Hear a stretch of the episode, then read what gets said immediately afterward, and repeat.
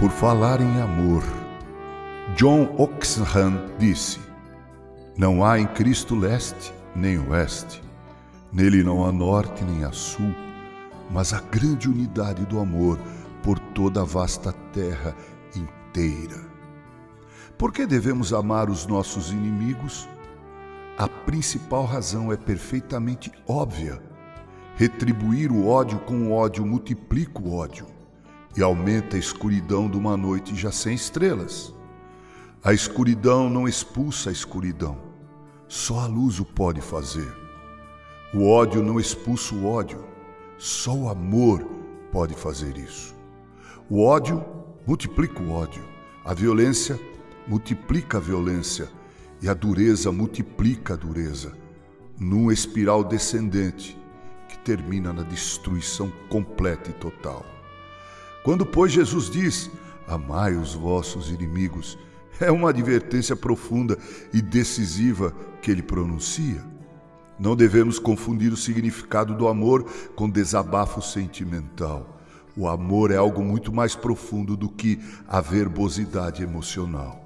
Talvez o idioma grego nos possa esclarecer sobre esse ponto. Sim, há no Novo Testamento grego três palavras que definem o amor. A palavra eros traduz uma espécie de amor estético ou romântico. Nos diálogos de Platão, eros significa um anseio de alma dirigido à esfera divina.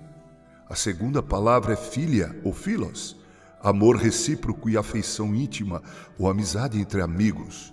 Amamos aqueles de quem gostamos e amamos porque somos amados. A terceira palavra é ágape, boa vontade compreensiva, criadora e redentora para com todos os homens. Amor transbordante que nada espera em troca.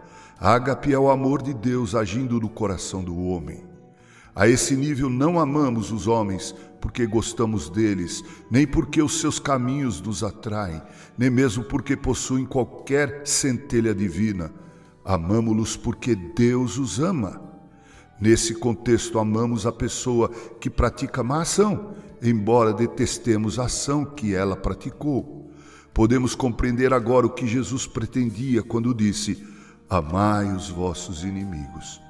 Devíamos sentir-nos felizes por ele não ter dito: Gostai dos vossos inimigos. É quase impossível gostar de certas pessoas.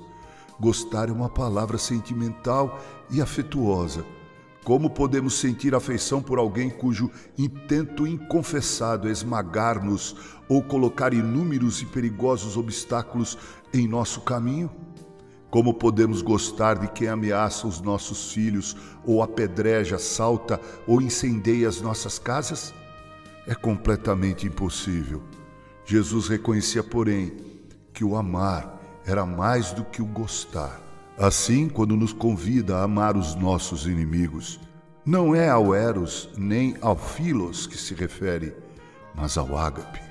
Boa vontade compreensiva, fecunda e redentora para com todos os homens. Amemos de verdade, com ágape o amor de Deus em nossos corações. Com carinho, Reverendo Mauro Sérgio Aiello.